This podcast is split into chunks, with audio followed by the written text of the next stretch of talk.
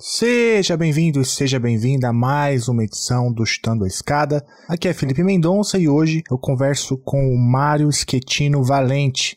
Ele é professor de Relações Internacionais do lá no IBMEC de Belo Horizonte e acaba de defender uma tese lá no UFMG, orientada pelo Davison, sobre a política externa e desenvolvimento no Brasil, os efeitos da ação externa do Estado brasileiro sobre comércio exterior.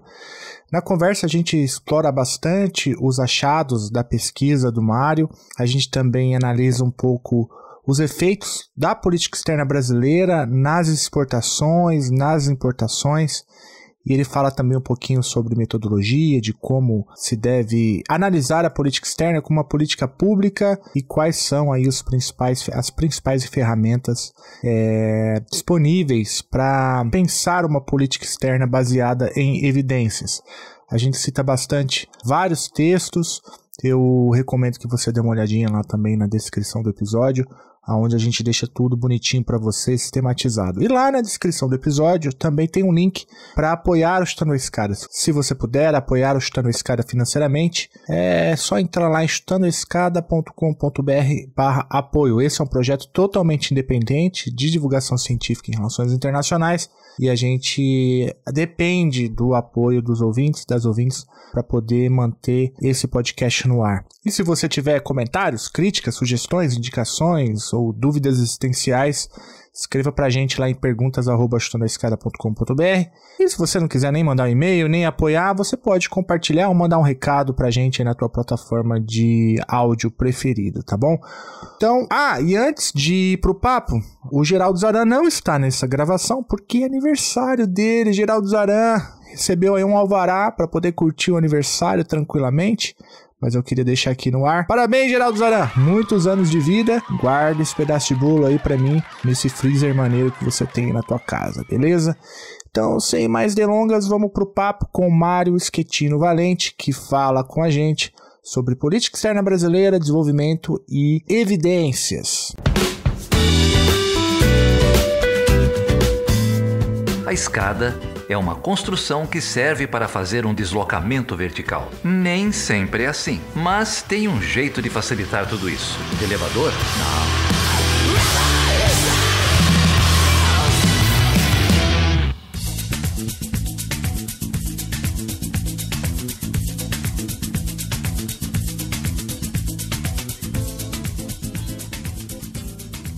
Bom, então eu tô aqui com Mário Schettino Valente. Ele é professor de RI do IBMEC, lá de BH, doutor em ciência política pela UFMG e ele vem aqui falar com a gente sobre uma tese, uma tese inclusive premiada, chamada Política Externa e Desenvolvimento no Brasil, os efeitos da ação externa no Estado brasileiro sobre o comércio exterior.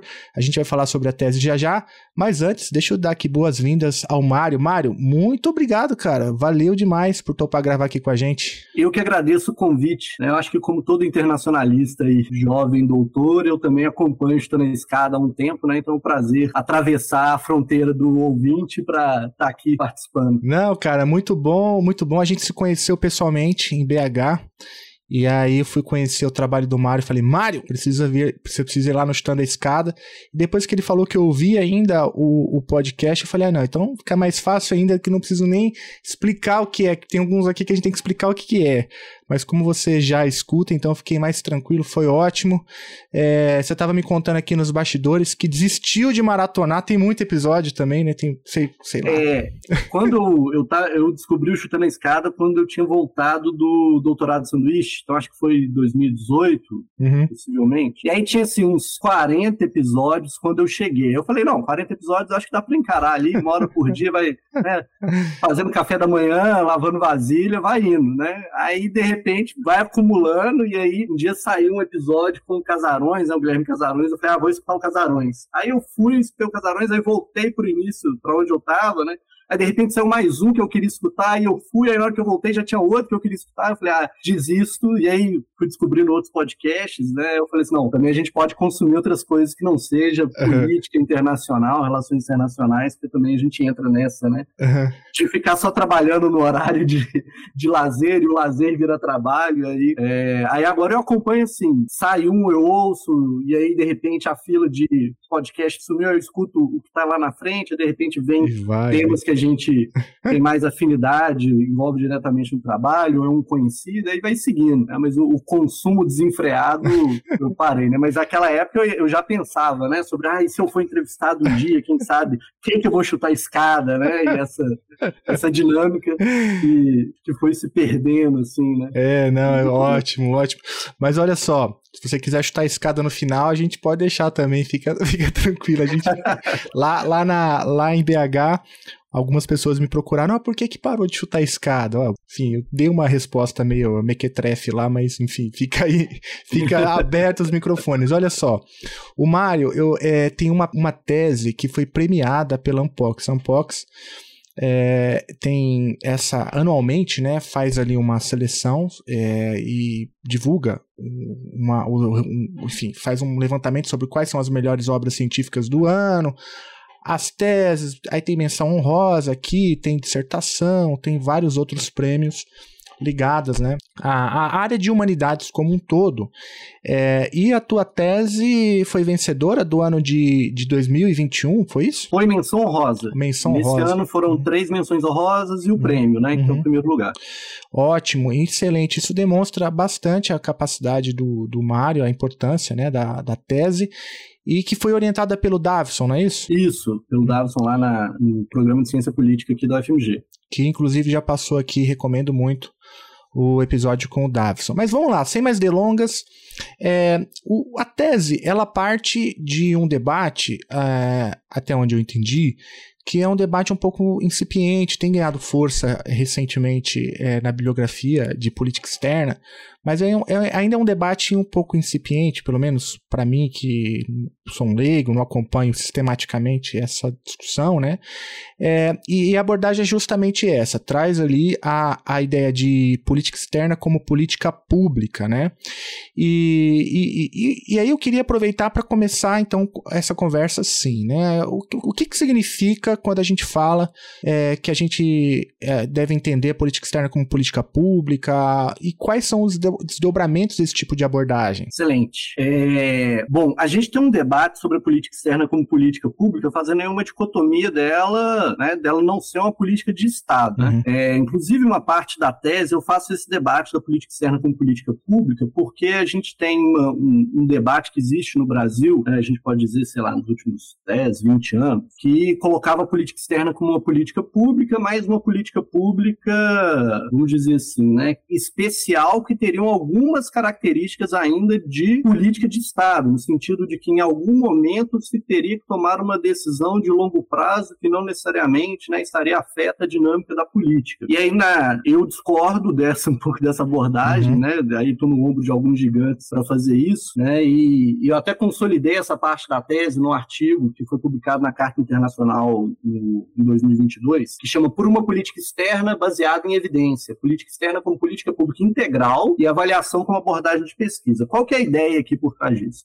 Se a gente acha que existe alguma fração da política externa que ela é uma política de Estado, então não tem por que fazer controle sobre ela, avaliação sobre resultado, avaliação sobre o desempenho da burocracia, etc. Porque, em última instância, os interesses finais da política de Estado se justificam. Né? Aí a gente resgata um pouco de um, de um texto, se eu não me engano, do Bourdieu, né, que vai falar sobre é, da razão de Estado ao interesse nacional. Né? Quem, a razão de Estado era o, o, o rei, monarca, absolutista, e o interesse nacional. Quem representa esse interesse nacional? Então, quando fala dessa política externa, de certa forma, um pouco especial, que tem um resquício ali de alguma coisa de política de Estado, significa que há um interesse nacional que alguém interpreta e coloca ali. A gente, eu discordo dessa ideia, trago essa ideia no trabalho, o Davison também tem posições similares, inclusive ele é autor nesse artigo sobre a política externa como política pública integral, em que a gente primeiro vai oferecer um conceito de política pública como qualquer outra, né? A polícia, se a gente pensar por esses termos, a política de educação também tem que ser pensada de longo prazo. A política de saúde também tem que ser pensada de longo prazo. A política de segurança pública também, etc. Né? E tem que ser pensada pensando nesses, né? Ela tem que ser pensada, formulada, implementada pensando nesses objetivos da sociedade, né? E como abarcar esses objetivos de longo prazo da sociedade. Mas quando a gente olha para a prática, ela, né? Todas essas políticas, elas estão sujeitas a disputas dos setores, diversos setores da sociedade, seja a sociedade civil organizada, sejam sindicatos, sejam empresários organizados, os interesses organizados como um todo, inclusive a burocracia que implementa ou as burocracias que disputam essa política pública, que tem seus interesses também, né? seja por orçamento, seja por estruturação da carreira, seja por aumentar mais poder aumentar sua relevância, etc.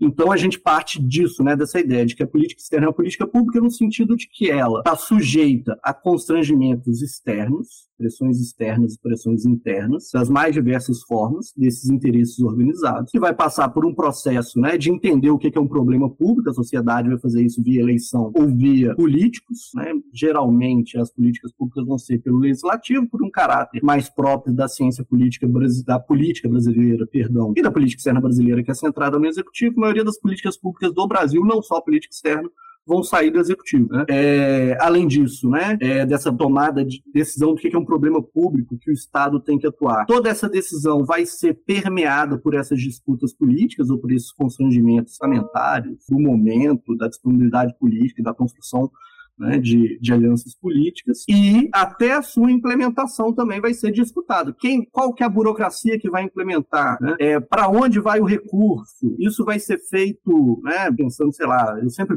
quando eu dou essa aula na, na graduação, eu falo, dou exemplo da área de segurança pública, que é o que o pessoal mais tem contato direto. Né? Todo mundo anda na, anda na rua e sofre eventualmente alguma, ou observa alguma coisa, etc. Então pode ser que seja, a implementação pode ser colocar luz na rua, né? Isso vai ser feito como? Contratando uma licitação, né, reformando poste, colocando outros postes, etc.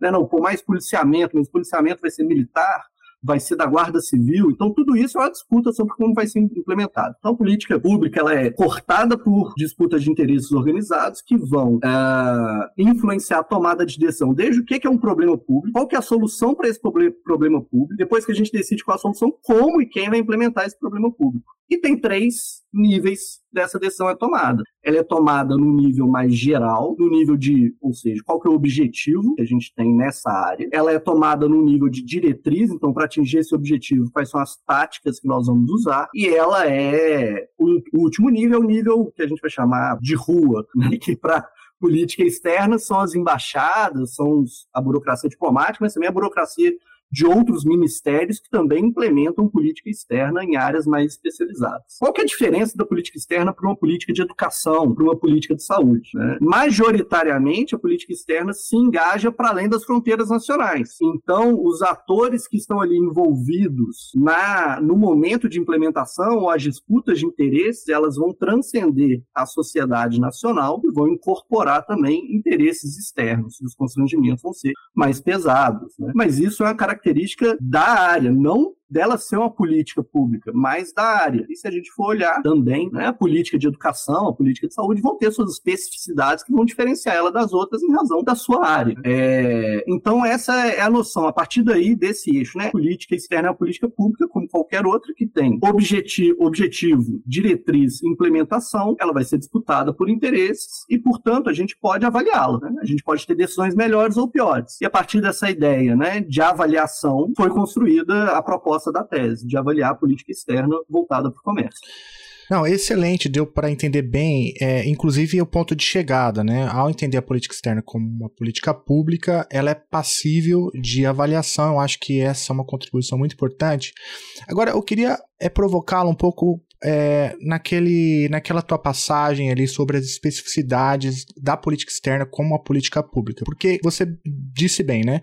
Educação tem as suas especificidades, saúde tem as suas especificidades, e, obviamente, a política externa, é, ao ser analisado como uma política pública, também tem as suas especificidades, né? É, e quais seriam elas? Você tem, por exemplo, um, e aí um debate clássico na literatura que usa o conceito de insulamento, por exemplo, ou seja, a política externa, é, e aqui eu não estou entrando se isso é adequado ou não, não estou fazendo um juiz de valor, mas ela é um pouco, é, ela, ela não é, não, não existem muitos canais de participação, né, para que interesses, é, lobbies, interesses organizados promovam ali os seus interesses, então ela é um pouco mais fechada.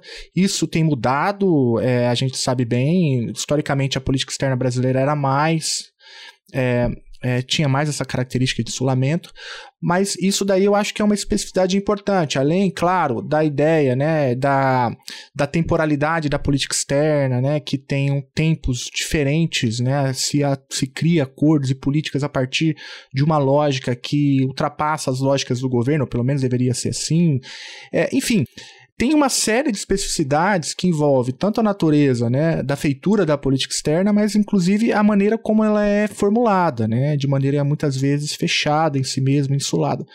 É, você acha que é, a gente tem visto alterações significativas? Isso, de algum modo, traz algum desafio para a compreensão da política externa como uma política pública? O que, que você tem a dizer sobre isso? São pontos muito importantes que eu vou tratar deles, mas às vezes a gente vai confundir alguma especificidade do tempo daquele momento daquele lugar com a política pública. Né? Então, quando a gente fala de insulamento burocrático, por exemplo, né, é, não é que não existam canais de participação ou de pressão, só significa que não existem canais formais, porque canais informais possivelmente existem, né? Aqueles indivíduos ou aqueles interesses organizados que têm relações. E aí, quando eu falo interesses organizados, é, por exemplo, né, Confederação Nacional das Indústrias, Confederação Nacional da Agricultura, né, é, Sindicato dos Construtores de Construção Pesada, é, Sindicato dos Trabalhadores, etc. Né? Aqueles que têm, aquelas organizações ou interesses organizados que têm um relacionamento mais pessoal com o poder, seja com a burocracia, seja com o tomador de decisão, vai fazer o seu input da política pública, né, da política externa, nesse caso que a gente está tratando. A gente só não vai ter um mecanismo formal dessa desse input. Né? A gente geralmente vê os mecanismos formais disso numa audiência pública do Poder Legislativo, nos canais que, eventualmente, né, quando a gente tem, por exemplo, negociação comercial, tem lá é, manifestações de interesse podem ser enviadas para o endereço tal, ou quando né, Ministério das Relações Exteriores, ou outro,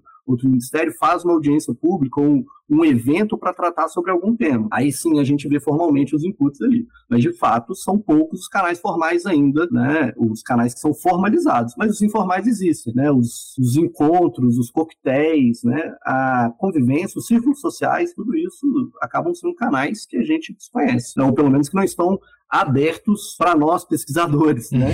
é, e aí a gente não pode confundir a gente não ver os canais de pressão com eles não existirem, né? Ou com eles não serem desejáveis, porque na verdade isso vai acontecer a gente desejando ou não a política, a ação, como o Estado vai agir está sendo disputado por diversos interesses. Né? E aí, aproveitando aquele seu gancho que se disse, né, de que a gente passa por um processo de redução desse insulamento burocrático e né, um fenômeno que alguns vão chamar de democratização da política externa. E aí talvez, né, num debate mais tecnicista, assim, talvez poliarquização da política externa, né, seja o termo mais adequado, uma vez é aumentar, pluralizar quem pode influenciar essa, essa política pública, uma vez que democracia né, é aquele ideal que a gente quer atingir. Né. É, tem um texto da Maria Regina Soares de Lima, que é de 2000, se eu não me engano, chama Instituições Democráticas e política exterior, instituições e política exterior, se eu não me engano, é, em que ela vai dizer isso, né? Lá em 2000 ela coloca, né? À medida que a gente tem uma liberalização política e econômica do Brasil, os atores econômicos,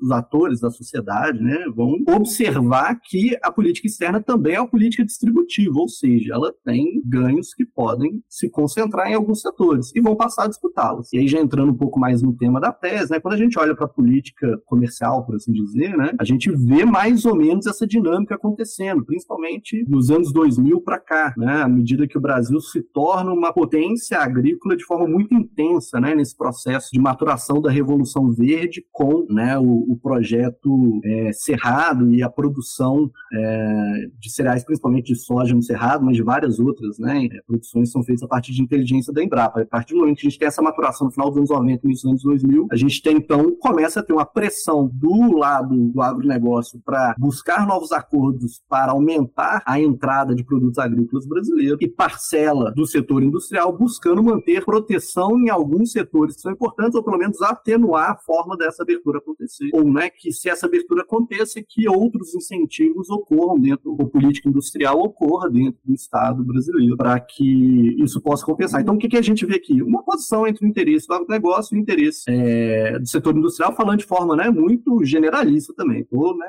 plasmando em, dois polos, setores que, né, que têm diversos atores, interesses inclusive divergentes. Sem contar aqui a disputa que a gente pode falar né, sobre, que a gente pode, né, ter vários trabalhos bons sobre isso, sobre a burocracia diplomática, né, uma vez que a gente começa a ter uma disputa, começa não, né, mas tem uma continuidade de disputa né, de, entre burocracias, Ministério da Fazenda, Itamaraty, outros ministérios, quando a gente está falando de política comercial, mas a gente pode falar de outros ministérios também entrando nessa disputa quando a política externa sobre direitos humanos, meio ambiente, etc. Uh, então a gente vai ter uh, esse, esse perfil de disputa de interesse também que acontece dentro da política externa. Uhum. Não, excelente. É, foi muito boa essa sua diferenciação, né? Do canal formal, do canal informal. E, e talvez o que a gente ainda não tenha de maneira consolidada são canais formais para popularização da política externa, né? E aí entra Exato. no bojo da discussão da democratização, que é um tema que vira e mexe ganha algum aí holofote, né? A gente tem é, e, e, também aparece ali é, no, no, governo, no, na plataforma de governo é, do governo Lula, né, na, do Lula 3.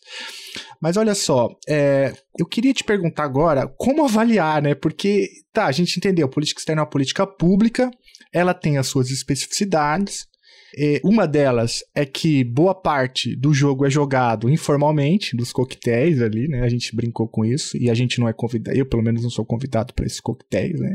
Também é, não. Então... Mas aí isso vai gerando uma, uma imagina, uma dificuldade é, para avaliar a política externa nesse é, dentro dessa, dessa leitura né, da política externa como política pública. E aí a pergunta é como como você é, monitora dados, é, é, enfim, é, mensura a, os ganhos e torna isso tudo né, passível de uma avaliação? Se olha para o resultado, se olha para o processo.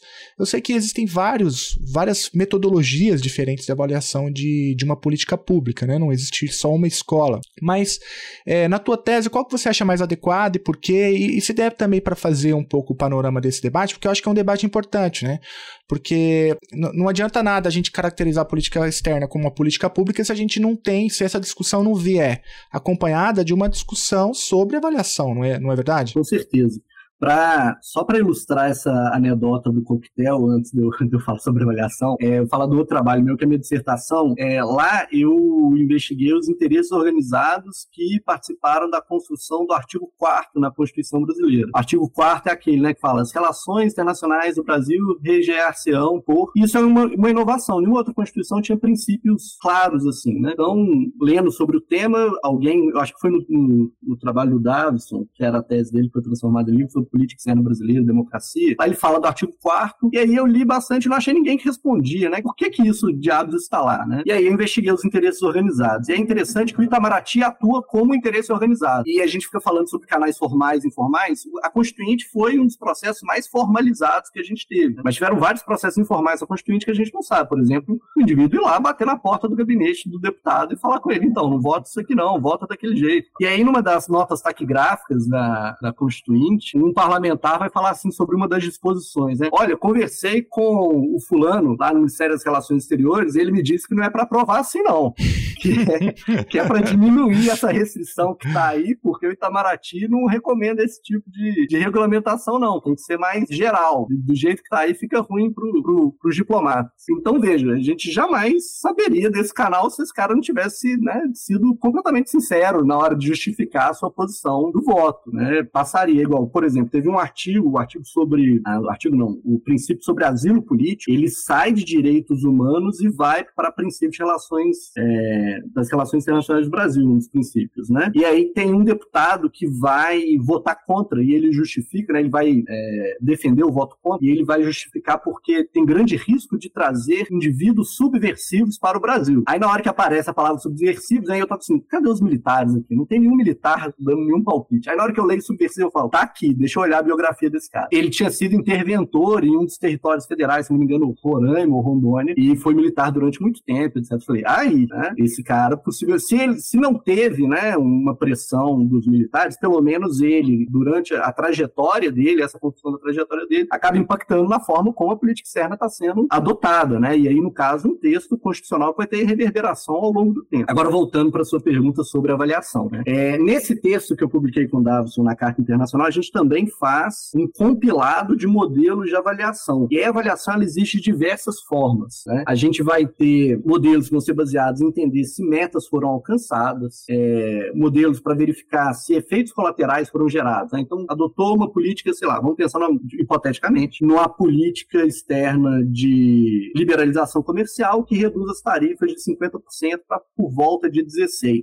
Né? E aí, de repente, a gente começa a ter efeitos colaterais indesejados, né? Talvez, né? fechamento de algumas empresas, né? Alguns, alguns setores que precisavam de, dessa proteção acabam é, reduzindo sua participação, talvez o setor da informática nos anos 90, né? É, são efeitos colaterais. Outra forma, né, é entender se aquela política externa ela é relevante para resolver o problema que ela se propõe. Então a gente está aí preocupado com o impacto dela sobre a realidade. Outro modelo, outro Outra categoria é a categoria que é baseada na percepção dos indivíduos ou dos agentes. Então, é, vai perguntar para o público-alvo. É aquilo que, quando a gente é atendido em alguma repartição, pergunta lá: você avalia o seu atendimento como? Né? Isso é um processo de avaliação. Então, se a gente for pensar em política externa, eventualmente a política consular poderia passar por esse tipo de controle, né? já que a política consular atende na ponta ali o relacionamento com, com os cidadãos brasileiros no exterior, né? ou indivíduos no exterior que querem vir para o Brasil. A gente tem também, né, então, nesse modelo, né, na primeira categoria era sobre a realidade né? é sobre percepção de indivíduos e agentes. A gente pode ter consulta às partes interessadas, né, para elas avaliarem o que, que eles acharam de determinada medida. Né? Essa avaliação, inclusive, ela pode ser prévia a uma política externa ser implementada, o que, que é essa proposta, vocês avaliam essa proposta, e posterior. Então, quando a gente fala que tem negociações sobre um acordo e o Itamaraty abre consulta de interesse, eventualmente essa consulta pode ter um teor avaliativo das partes interessadas avaliarem positivo ou negativamente aquela iniciativa. E, por fim, a avaliação por colegiado, que a gente conhece muito uh, na área acadêmica, que é a avaliação por pares, né? Os pares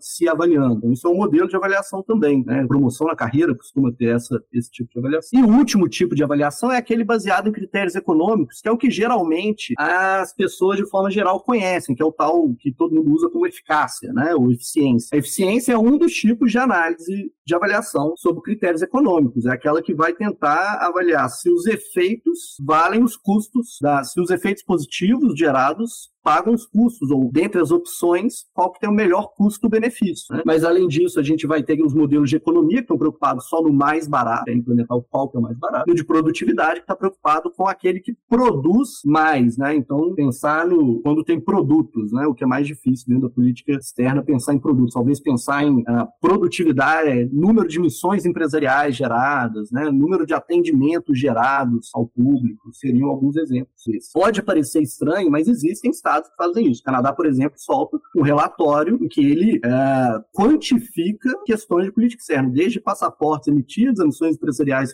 realizadas, os salários que foram gastos, qual é a avaliação né, que se dá dos custos sobre o que foi produzido. Então, a gente vai ter a área de monitoramento, que é o levantamento desses dados e o acompanhamento disso, e a avaliação propriamente vai fazer a partir desses critérios. Uhum. Não, ótimo. Dá para. Então, a gente tem que ler agora, né? Esse artigo que sistematiza. Eu vou deixar na descrição do episódio esse artigo com o Davison, que organiza, então, os diferentes modelos de a, a avaliação de política externa. E, e aí. Voltando para a tua tese, você então escolhe, né, um aspecto da política externa brasileira que é justamente tá, inclusive no título, né, que é o desenvolvimento É, e, e, tenta fazer, se eu entendi bem, né, a seguinte contribuição: tentar ver por meio de um modelo que você chama de modelo gravitacional, vou pedir para você explicar um pouco isso também, tenta mostrar, demonstrar ou mensurar né, é, se a política externa brasileira contribui ou não para o desenvolvimento nacional a partir de algumas variáveis que você escolhe, né? Entre elas a balança comercial, né? E também outras que, que eu vou te perguntar quais. Mas para a gente entender, então, é, esse próximo passo da tese, é, você escolheu, então, desenvolvimento. É um tema perene, né? Também na política externa brasileira, ainda mais com um país é, é, desigual como o nosso, cheio de carências, né? É, é um tema perene, é um tema perpétuo da política externa brasileira, então é um tema clássico da política externa brasileira, de modo que muitas vezes não dá para saber nem, é, não dá para distanciar uma da outra, né? É, e a tese faz, por exemplo, um histórico, um longo histórico, né, da história da política externa brasileira, mostrando como o desenvolvimento sempre foi uma das, se não o principal tema da atuação internacional do Brasil. É, e para analisar o desenvolvimento nacional, você diz que vai usar um modelo, um modelo gravitacional e, e para isso olha para as importações, para o impacto nas importações e nas viagens, né? Enfim, eu tô, eu tô aproveitando a tua presença aqui para te perguntar para ver se eu estou entendendo direito. É por aí qual a importância, então, é, desse recorte no desenvolvimento e, afinal, o que, que o modelo gravitacional traz de, de ganho aí para poder olhar, enfim, os impactos aí sim, né, para analisar os impactos dessa política externa. Beleza, vamos lá. Vou tentando fazer várias digressões do jeito que você já percebeu que eu faço, né? Não, tá ótimo. Segue. Segue desenvolvimento. é, política externa de desenvolvimento, como a gente sabe, né, é talvez o ponto mais central da análise de política externa brasileira, né? O, o Amado Servo, que é o grande, grande, fundador da, se a gente pode dizer assim, né, dessa área de análise de política externa, de história da política externa brasileira, traz, né, dentro da escola, monta uma escola que é baseada nessa relação de política externa e desenvolvimento dentro da UNB. Então, ela é o desenvolvimento é um debate perene junto com a política externa. É, aqui na minha tese, essa associação entre desenvolvimento e comércio exterior, ela é um pressuposto. Né? Eu não, não, não me debruço sobre esse debate se político comercial gera desenvolvimento ou não. Eu até tentei. eu fiz uma revisão da literatura de política externa brasileira, e aí tem uma definição que é do próprio Servo, que ele vai dizer que política, o desenvolvimento é crescimento econômico, porque existem várias outras, outras interveniências, mas se tem uma que não é disputada, é que desenvolvimento tem a ver com crescimento econômico. E aí eu falei, não, então vamos para literatura internacional. Comecei a estudar sobre desenvolvimento e eu descobri que existe, né, consultei com alguns colegas que, que estudam desenvolvimento, inclusive pessoal de, de, de Grandes Dourados, deixar aí o agradecimento formal ao Matheus, é, que me colocou em contato com outros colegas. E, e aí eu descobri que existe só desses handbooks, né, que fazem debates sobre determinado tema, existem oito volumes sobre desenvolvimento, pelo menos na época, em 2018. Eu falei, bom, se o pessoal não conseguiu determinar o conceito em oito volumes, não vou ser eu que vou encarar essa no aspecto secundário da minha tese. Vou pegar aqui o pessoal que diz que é um pressuposto que política comercial contribui para o desenvolvimento, e quando a gente olha, né, lembra lá das aulas de macroeconomia, lembra do cálculo do PIB, né, e a gente tem lá exportação. Se a exportação aumenta, a gente tem um aspecto ali que contribui para o crescimento econômico. A partir desse pressuposto, né, então essa é a conexão política externa do desenvolvimento. Eu estou preocupado com o comércio exterior. E aqui, independente independente da corrente ideológica, né? Não estou preocupado se liberalismo é que é melhor, se o protecionismo é que é melhor. Não, quero saber os efeitos e aí, né, depois a gente discute o restante. Gera efeitos ou não gera? É, o segundo ponto, que é sobre o modelo gravitacional. O modelo gravitacional, ele, ele é um modelo que já é usado na economia há, há algumas décadas. Ele vai surgir de um pessoal, aí agora eu não vou lembrar a universidade nos Estados Unidos, mas é um pessoal que começou a ser identificado nos anos 50 e 60 como físicos sociais. Pessoal da Exatas que queria explicar fenômenos sociais a partir de equações. Né? E aí, o modelo gravitacional se inspira mesmo na, na, na força, da, no, na equação da gravidade que a gente aprende lá na escola em física. Então, que as massas se atraem à distância, né? É um, diminui, diminui essa força de atração. E aí eles fazem essa adaptação que depois vão ter outras adaptações ao longo do tempo. Né? Quando chega nos anos 90, e daqui a pouco eu já explico o modelo gravitacional, quando chega, ela vai ficar à margem, o modelo gravitacional fica a margem da literatura, dos anos 60 aos anos 90. Quando chega nos anos 90, eles passam e aumenta né, a possibilidade de verificação hum, computacional né, estatístico, né, aumenta a capacidade da gente produzir conhecimento estatístico, né, os computadores avançam sua capacidade de processamento e começam a se popularizar, a verificação é que o modelo gravitacional ele tem uma aproximação na sua estimação, ele fica mais próximo da realidade do que os outros modelos. Então, empiricamente, ele é um modelo muito mais baseado na, na verificação empírica, que ele se aproxima da realidade a partir das variáveis que ele tem, do que partir de uma variável teórica de conteúdo econômico. Isso foi sendo construído ao longo desses 30 anos, da década de 60 até a década de 90. Inclusive, o último avanço na, no modelo gravitacional tem, foi nos anos 2000, né, e já explico. O que, que o modelo gravitacional é baseado? Né? Então, ignora hora, aquela parte que eu falei do, do, da força gravitacional, e é basicamente assim: olha, a gente tem capacidade de consumo e capacidade de produção. Toda sociedade, todo Estado tem isso. Né? A gente produz um tanto e a gente tem uma capacidade de consumir um tanto. Então, coloca isso. Né? A gente, o modelo gravitacional sempre vai ser baseado no que é que um Estado manda para outro, é no fluxo unilateral. A gente pode pensar tanto para exportação quanto para importação, mas tem que ser um fluxo só, só uma direção. Então, um Estado consome e outro Estado produz. Geralmente, tem algumas formas de medir isso. A mais tradicional é medir pelo PIB. Né? O PIB tem a ótica da demanda tem a ótica da oferta. A ótica da oferta é aquilo que se produz, a ótica da demanda é aquilo que se consome. Então tem ali a capacidade de produção e a capacidade de consumo. Mas a distância desse, desses estados impacta nessas trocas comerciais, por diversas razões, né? Seja porque o frete fica mais caro, seja porque os agentes privados, os agentes econômicos não se conhecem, então eles não fazem negócio. E aí eles vão adicionando, né? A literatura ao longo desse tempo foi adicionando outras camadas que também são distâncias. Elas não são distâncias geográficas, né? Elas são distâncias culturais, institucionais, barreiras linguísticas, então, outros fatores que vão contribuir para ter ou mais comércio ou menos comércio. Ter o mesmo idioma, ter um histórico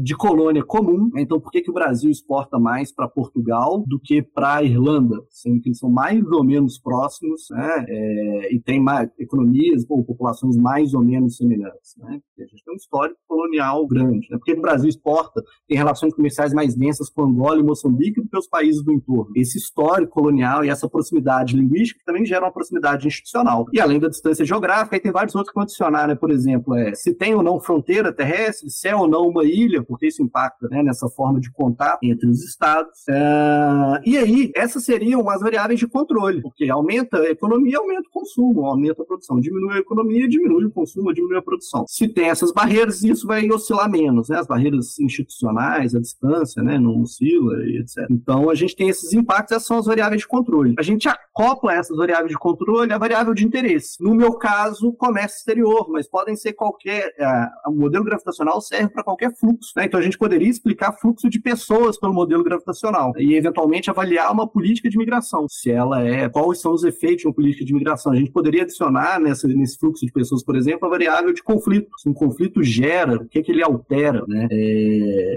ali a gente poderia adicionar a eleição de determinado partido num país, se ele afeta esse fluxo de pessoas. Né? No caso aqui, eu optei comércio exterior, né? e aí o que eu acoplei era aquilo que era possível mensurar da política exterior do Brasil. Acordos é, de comércio que lidam com tarifas, né? que não lidam, não lidam com procedimentos, lidam com tarifas. É, abertura de embaixadas e viagens presidenciais. Seria maravilhoso se eu tivesse conseguido anexar, colocar, por exemplo, as missões empresariais que são feitas. Né? Mas, por exemplo, não existem essas informações sobre viagens presidenciais na biblioteca da presidência. Existe parte do governo Lula, se eu não me engano, então, para trás, seria necessário fazer esse trabalho de arquivo para levantar essas missões empresariais. É... E eu até tentei fazer esse esforço, por exemplo, no livro Cronologia da Política Externa do Brasil, que traz ali um relato é, ano a ano, né? Mas ela não é exaustiva, então também poderia ter um erro de mensuração e tal. Então eu fico com esses, né? O que é política externa para mim aqui voltado para o comércio? Acordos de livre comércio, acordos de liberalização comercial, na verdade, viagens presidenciais, abertura de embaixadas. E aí eu acoplo isso, então, controlei aumento, diminuição de, da, da, do PIB dos países e as variáveis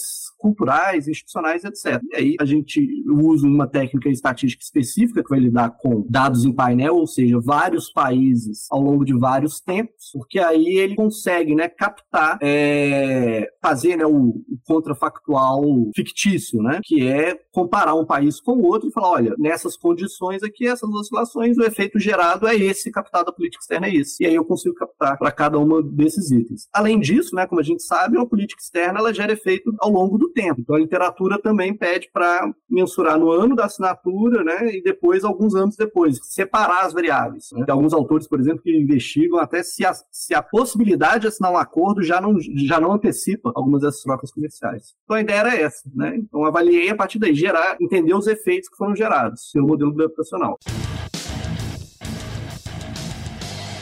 O Chutando a Escada conta com apoio financeiro dos seus ouvintes. Para saber mais, acesse chutandoaescada.com.br barra apoio.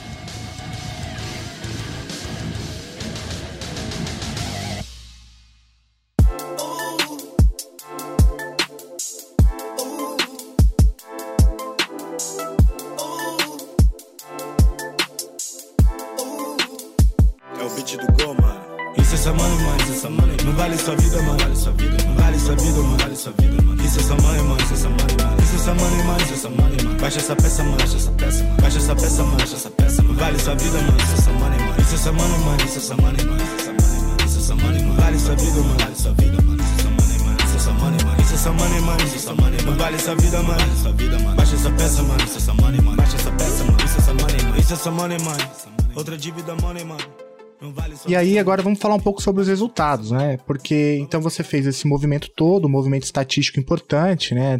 Enfim, tá tudo bem descrito aqui, o peso das variáveis e como você rodou os dados, né? De, as bases de dados, onde conseguiu e tudo mais. Então, se entende bem, você consegue então mensurar ah, um impacto positivo, né? Com, é, nas exportações, pela via das exportações, mas o impacto não, nas importações não é o mesmo, né? E aí você chega ali até flerta com a ideia de que isso gera uma espécie né, de, um, de, um, de um efeito na política é, comercial brasileira, meio que de proteção né, do, da indústria nacional, tem um efeito desse tipo.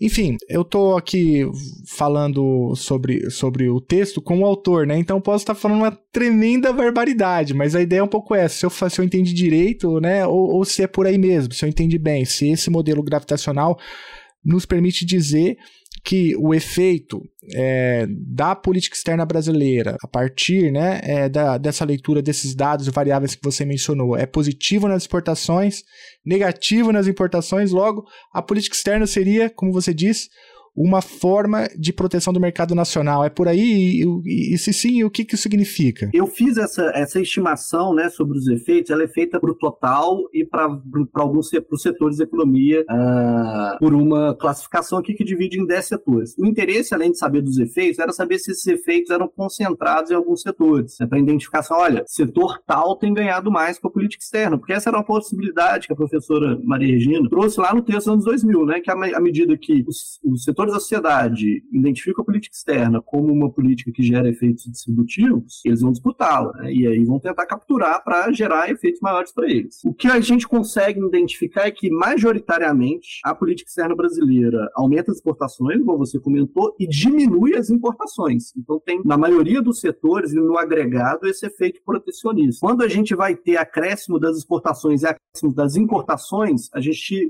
uma sugestão de que, eventualmente, criou-se ali uma conexão com uma cadeia é, global de valor. A gente consegue identificar isso, por exemplo, no setor de máquinas e equipamentos de transporte, é, mas não consegue para os outros. Então, majoritariamente, a política externa tem esse efeito que a gente pode chamar de protecionista. Se aumentou as exportações e diminuiu, tem um efeito negativo sobre exportações, tem majoritariamente um efeito é, protecionista. E o mais importante aqui que eu queria trazer, né, e a outra, o outro passo dessa conclusão, é que o debate todo sobre acordo comercial, sobre política externa, né, que a gente vive hoje, né, inclusive, é se não deveria fazer mais acordo comercial, deveria liberalizar mais, né, etc. E o que a gente vai observar é que a política externa tem esses efeitos de aumento das exportações, mas que isso não foi suficiente para diminuir, para garantir a competitividade o Brasil. Tem uma análise ali na parte mais descritiva, né, que eu vou mostrar que o Brasil vai perder competitividade em vários setores. A maioria dos setores do Brasil é competitivo em relação aos países em desenvolvimento e aos países latino-americanos. Né? Então, uma outra conclusão importante do trabalho é que a política externa não é né,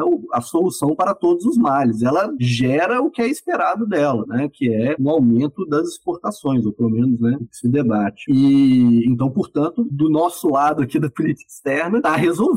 Existem outros debates que precisam ser feitos pensando também aí né, a, a economia brasileira. É, e é para aí que, que eu tenho caminhado minha agenda também, né, essa reflexão. Não, muito interessante, né? Aumenta as exportações, mais de produtos de baixo valor agregado, né? O que diminui a competitividade é, e também um pouco por isso que o efeito nas importações é diferente, né? inclusive negativo. Ora, eu acho que esse é um dado muito importante até para a gente repensar um pouco né, a política comercial brasileira. É claro que você tem uma importância, as exportações são importantes, a balança comercial é, superavitária é importante, para, enfim, porque tem efeitos em várias outras contas, né? Por outro lado, é, é, interessante, né? Porque a política externa brasileira sempre teve o desenvolvimento nacional como uma pedra angular, como você bem mencionou, e, e demonstra na tese. Porém, entretanto, todavia, quando a gente mensura, né, quando a gente para para avaliar os dados, como você fez, quando a gente vai fazer aquilo, né, que, que num certo momento aqui da conversa a gente destacou, que é justamente como se avalia, né, a política externa como política pública, a gente percebe que o, o é, é, um, é um ganho de baixa qualidade, né? Porque, é, por, em, em, última instância, prejudica. Não, acho que a palavra prejudica não é a ideal, mas assim, não traz um ganho substancial em termos de desenvolvimento é, da pauta exportadora brasileira, de produtos com mais, é, mais intensos em tecnologia e assim por diante. Eu acho que esse é um resultado muito interessante, e daí acho que a importância também da tese, não à toa ela foi é, premiada na Unpox, é, e que coloca né, um, uma, um, vários desdobramentos, que você acabou de dizer, ainda bem que está trabalhando nisso, né? Como que então, acho que um desdobramento importante é isso, como é, é, o Brasil, na sua atuação internacional, na sua política externa, com foco no desenvolvimento econômico, deve agir para que aí sim, né, a gente tenha um ganho, um ganho real, né, é, em termos de desenvolvimento nacional. É, é por aí? É, é por aí. E existem umas algumas portas abertas, né? Lá na parte, quando eu faço revisão da, da, literatura sobre modelo gravitacional, e aí eles vão testar e vão ter vários trabalhos, vão mostrar ganhos significativos, né? De acordo de livre comércio. A gente olha, eles são majoritariamente feitos sobre casos de países desenvolvidos. Os países em desenvolvimento são subrepresentados no, nessa produção, né? É, inclusive, os casos em que tem até uma revisão sistemática, né? Que vai avaliar diversos trabalhos, etc. E os casos, então, envolvidos redução de comércio são casos envolvendo países em desenvolvimento com países desenvolvidos. É, e são poucos trabalhos que avaliaram essa relação também. Então é necessário também verificar isso, né? É, é nessa relação, né? Qual criar também outros modelos, avançar nessa pesquisa sobre isso, né? Primeiro pensar, né? Qual tipo de acordo, porque a gente começa a ter variações institucionais, né? À medida que a gente avança para novos temas do comércio. É, quais são os efeitos de acordos feitos com países tão díspares em termos de competitividade? E mais um ponto também que eu acho que está muito mais associado ao debate bastante nacional, né? Quase a política externa, o debate política externa que, que sai para além do, do, do, debate mais especializado, né, que é abertura ou fechamento de embaixada. Né? Talvez esse, esse, seja o tema que mais cai para a política, é, política congressual mesmo, né, política de, de chão mesmo. Né? E aí a minha tese aponta que a abertura de embaixadas aumenta a exportação. Né? Talvez caibam modelos melhores para fazer essa avaliação, né? mas já deixa uma sugestão de que, eventualmente, a gente precisa reavaliar isso, né? que além dos ganhos políticos de ter uma embaixada aberta, né, em termos de representação, de convencimento daquele Estado, de aproximação entre, entre Estados, tem ganhos econômicos. Né? E, eventualmente, até eventualmente dá para ver se é eficiente o termo econômico mesmo, né? Se os custos pagam, se o aumento de exportação paga os custos daquela embaixada, né? Tem essa possibilidade de, de avançar nesse entendimento. Excelente. É, não, você ia falar alguma outra coisa? Hum, não, eu posso falar da agenda, né? Claro, por é, favor. Então, eu tenho avançado agora, né, com, com financiamento para jovens doutores da BCP, foi distribuído no final do ano passado, avançado essa agenda para comparar a política externa de outros países da América do Sul. Aqui muito baseado nesse debate público que a gente vê sobre, ah, devemos fazer igual o Chile, diversificar os acordos bilaterais, né? Inclusive esse é um debate que agora entra para dentro do Mercosul, porque o Uruguai, Sim. né, uhum. propõe isso, né, isso. flexibilizar o Mercosul, já que o Mercosul ele tem a tomada de decisão para assinatura de acordo, ela é consensual entre os membros plenos, né? Então eles não podem, esses estados, os estados do Mercosul não podem assinar individualmente, de forma bilateral, acordos de liberalização comercial. Então é um debate que entra para dentro, né, da, da agenda do dia. Então eu tenho um trabalho preliminar junto com o Davos, e também a Fernanda Simini, que a gente uhum, compara Brasil e Chile, mas minha intenção até o final do ano, né, com esse financiamento é expandir essa comparação para os outros países da América do Sul, porque a gente consegue perceber de forma ainda, né, não estou com os dados todos é, analisados, mas a gente consegue perceber duas estratégias, né, principalmente de meados dos anos 90 para cá. Uma estratégia mercosulina, né, de negociações via Mercosul, e uma estratégia mais bilateral e de maior profusão de acordos bilaterais com os países é, independentes do perfil, né? É, já que o Mercosul faz mais com países em desenvolvimento e a gente está aí no debate para ter a primeira assinatura com países envolvidos, que é com a União Europeia. Uhum. É, qual é a questão aqui, né? É o desafio de tornar o caso brasileiro comparável com os outros países da América do Sul. é. né? Quando eu, eu, até, a gente até colocou isso no artigo, porque assim, as diferenças de complexidade econômica, de tamanho da economia, são muito grandes. As ambições dos outros países da América do Sul são menores no, no cenário internacional, né? É, o Brasil vai aliar essa política comercial com outros objetivos. Então, a gente recortar para avaliar só os efeitos efeitos comerciais, já, só daí já é um problema do ponto de partida, mas eu acho necessária a análise para a gente entender, bom, a estratégia chilena funcionou? Ela funcionou para quê? É o que, que ela gerou? Ou as estratégias desses outros estados, né? Será que o Uruguai devia mesmo sair do Mercosul e adotar essa estratégia ou é bom para ele, né, para o Uruguai e Paraguai ficarem no Mercosul? É também uma, uma tentativa de informar o, o debate público, né, que entra dentro daquele debate sobre avaliação. Talvez a academia seja esse espaço, né, para produzir avaliação, uma vez que uh, aqui a gente tem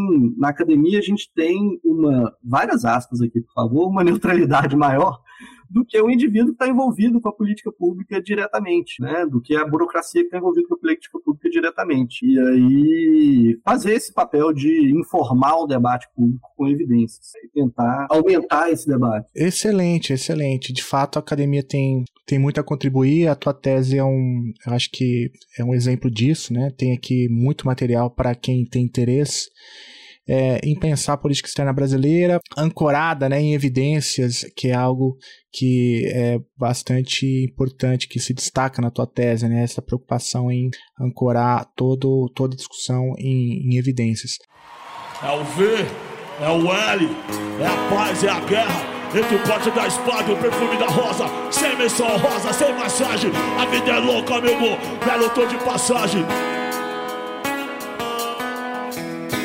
Vou dizer, fé em Deus que ele é justo. Irmão, nunca se esqueça da guarda guerreiro. Levanta a cabeça, tudo Onde estiver, seja lá como for. Tenha fé, porque até lixão nasce flor. Vale por nós, pastor Lembra da gente no culto dessa noite. Firmão, segue quente Admiro os crentes. Dá licença aqui, boa função Bota bela, desculpa aí Eu me sinto às vezes meio Olha só, Mário, é, eu tinha te falado lá no começo que a gente. Se você quiser chutar a escada, tudo bem, senão a gente, a gente deixa pra lá. O que, que você quer fazer? Cara, é. Eu vou. Deixa eu ver se eu vou chutar a escada, né? Na verdade, eu não vou chutar a escada, não, mas vou fazer um disclaimer aqui é. É... sobre a subrepresentatividade é. dos cruzeirenses internacionalistas, né? Não, esse é um problema é grave. Falsa, viu? Ela é falsa. Ela é falsa? Ela é falsa. Pelo menos é aqui falsa. no Estando Escada, então, a gente tem um problema de amostragem aqui. Então, é, tem, tem, um viés aí com os atleticanos, né? Tem, então, tem. Chutaria, chutaria a escada aí desse, desse viés dos internacionalistas atleticanos. Faz essa impressão errada. Por exemplo, o Davison, a primeira geração de orientantes dele foi é. toda cruzeirense. Aí, olha só. Tá certo que a gente sofreu porque foi o pessoal que entrou em 2013, então foi o melhor ano da história do Atlético, né, no Libertadores. Mas tem uma turma, eu, eu diria que é igual, né? Essa proporção. É, é igual. Mas, né?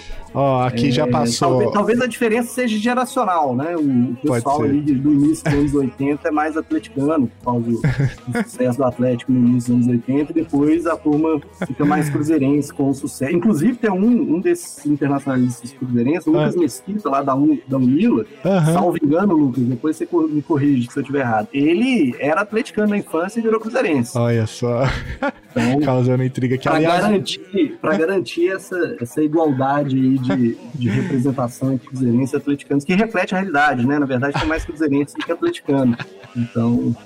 Bom, adorei. Aliás, o Lucas tem que vir aqui para aumentar a bancada de cruzeirense. Ah, o, o, o, Lucas Leite já passou aqui, Alexandre também, o Ale. É, vamos aumentar isso aí, vamos trabalhar nisso daí, viu? Aumentar a bancada de cruzeirense aqui, adorei.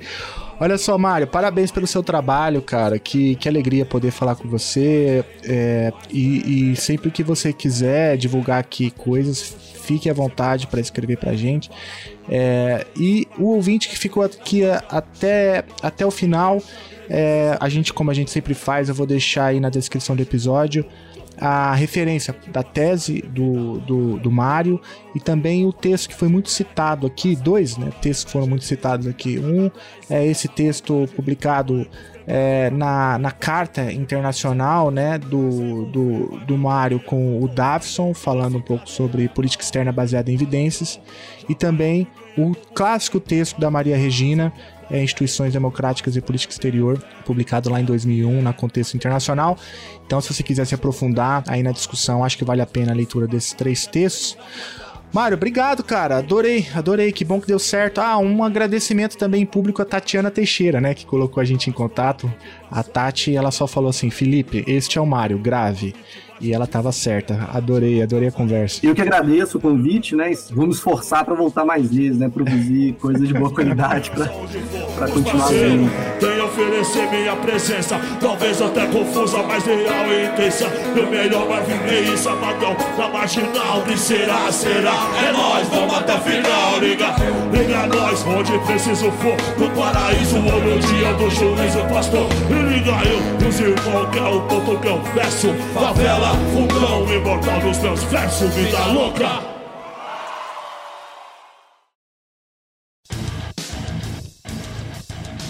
Você acabou de ouvir mais um episódio do Chutando a Escada. Para apoiar, acesse chutandoaescada.com.br barra apoio.